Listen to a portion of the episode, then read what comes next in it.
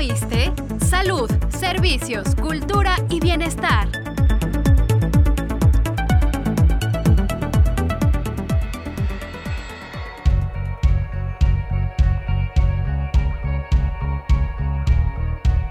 ¿Qué tal? Es un gusto contar con tu atención y tu tiempo. Te saludamos Berenice Moreno y Saelín Fernando. Hoy en Ya Oíste hablaremos sobre el botulismo, enfermedad rara causada por una toxina que se encuentra en la Tierra. Pero para ahondar en el tema y despejar nuestras dudas, está con nosotros la especialista Leslie Camacho Rebollar. Doctora Leslie, gracias por estar aquí. Hola Bere, hola Fer, gracias por la invitación. Doctora, ¿qué es el botulismo? El botulismo es una enfermedad que provoca parálisis de todos los músculos y está inducido por una toxina que la produce la bacteria Clostridium botulinum. ¿Cuáles son los síntomas que presenta una persona con esta enfermedad? Los síntomas incluyen náusea, vómito, dolor abdominal, visión borrosa, sequedad de la boca, debilidad progresiva de todos los músculos que provoca finalmente dificultad para tragar, dificultad para hablar y dificultad para respirar, que sería lo más grave y que esto incluso pues lleva a la muerte del paciente. ¿Y cómo puedo contraer botulismo? Hay cinco formas de adquirir el botulismo. Primero tenemos el botulismo transmitido por alimentos, que este se produce cuando Clostridium botulinum crece y genera una toxina en los alimentos que se consumirán. Esto generalmente es más en conservas, de alimentos que son hechos de manera casera. El otro es botulismo por heridas, que es infrecuente, pero bueno, también es cuando las esporas contaminan una herida y en las condiciones favorables pues crece la bacteria y genera toxinas y genera la enfermedad, ¿no? La otra forma es el botulismo intestinal, que puede ocurrir tanto en adultos como en lactantes, es mucho más frecuente en lactantes. El otro es el botulismo por inhalación, este no se produce de manera natural, se da por la liberación de las toxinas en aerosol y entonces esto está asociado al bioterrorismo realmente. Y el último pues sería el botulismo iatrógeno.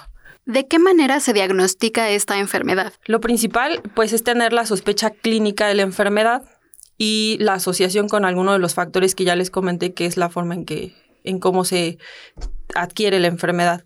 Y posteriormente pues será la eh, identificación de la toxina, ya sea en sangre, en jugo gástrico, en heces o incluso en el alimento que se sospeche que esté asociado. Esto sería en el caso de el botulismo por alimentos. Doctora, ya se identifica la enfermedad. Ahora, ¿cuál es el tratamiento y en qué consiste? El tratamiento consiste en dar la, el antídoto, por así llamarlo, y es la antitoxina heptavalente, que pues idealmente se tiene que aplicar tan pronto como se tenga la sospecha de la enfermedad y bueno, el, el mecanismo por el que funciona esta toxina es mediante la neutralización de la toxina que se encuentra en la sangre, ¿no? Entonces, por eso es su nombre de antitoxina. Eso es lo que va a hacer, neutralizar la toxina eh, en sangre.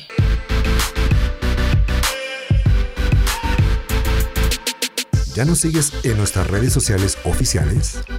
Síguenos en Facebook, Twitter, Instagram y YouTube. Estamos como ISTMX. Participa, interactúa y comenta.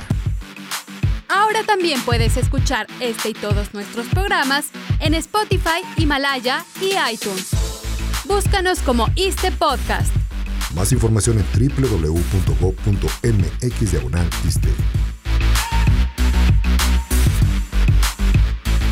Estamos hablando sobre botulismo en general, pero ¿qué nos puede decir acerca del botulismo infantil? El botulismo en los lactantes principalmente es en los menores de seis meses de edad, que bueno, este, eh, la forma en que se contrae en los lactantes es por la ingestión de la espora, no tal cual la toxina. Entonces, la espora es ingerida y el recién nacido pues no es capaz de deshacerse de esta espora, entonces la, bacteria crece, se reproduce a nivel intestinal y eh, genera la toxina.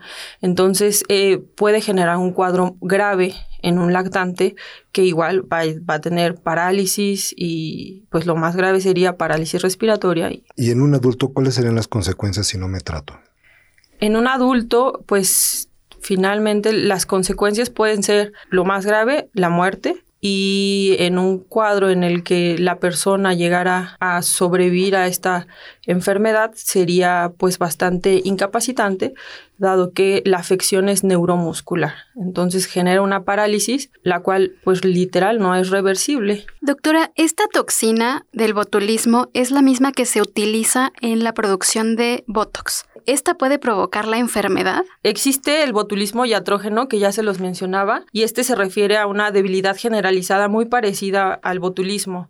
Y es por la, es una complicación de los tratamientos tanto estéticos como en otras áreas, porque tiene otros usos.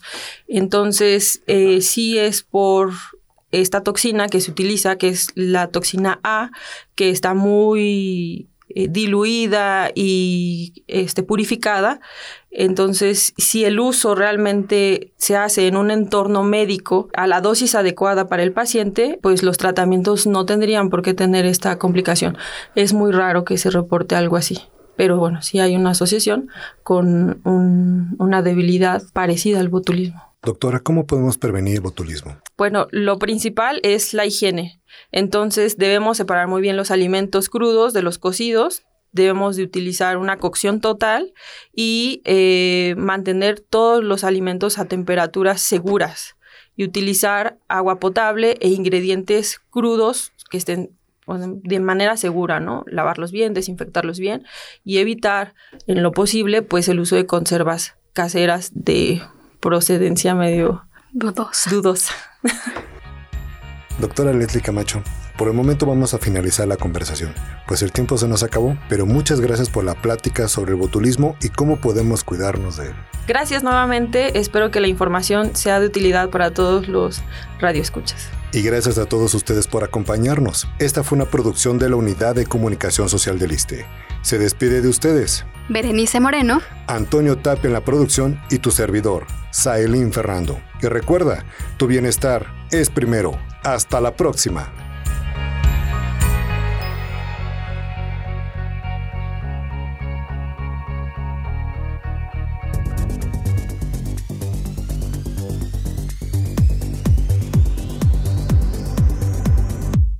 ¿Ya oíste? Salud, servicios, cultura y bienestar.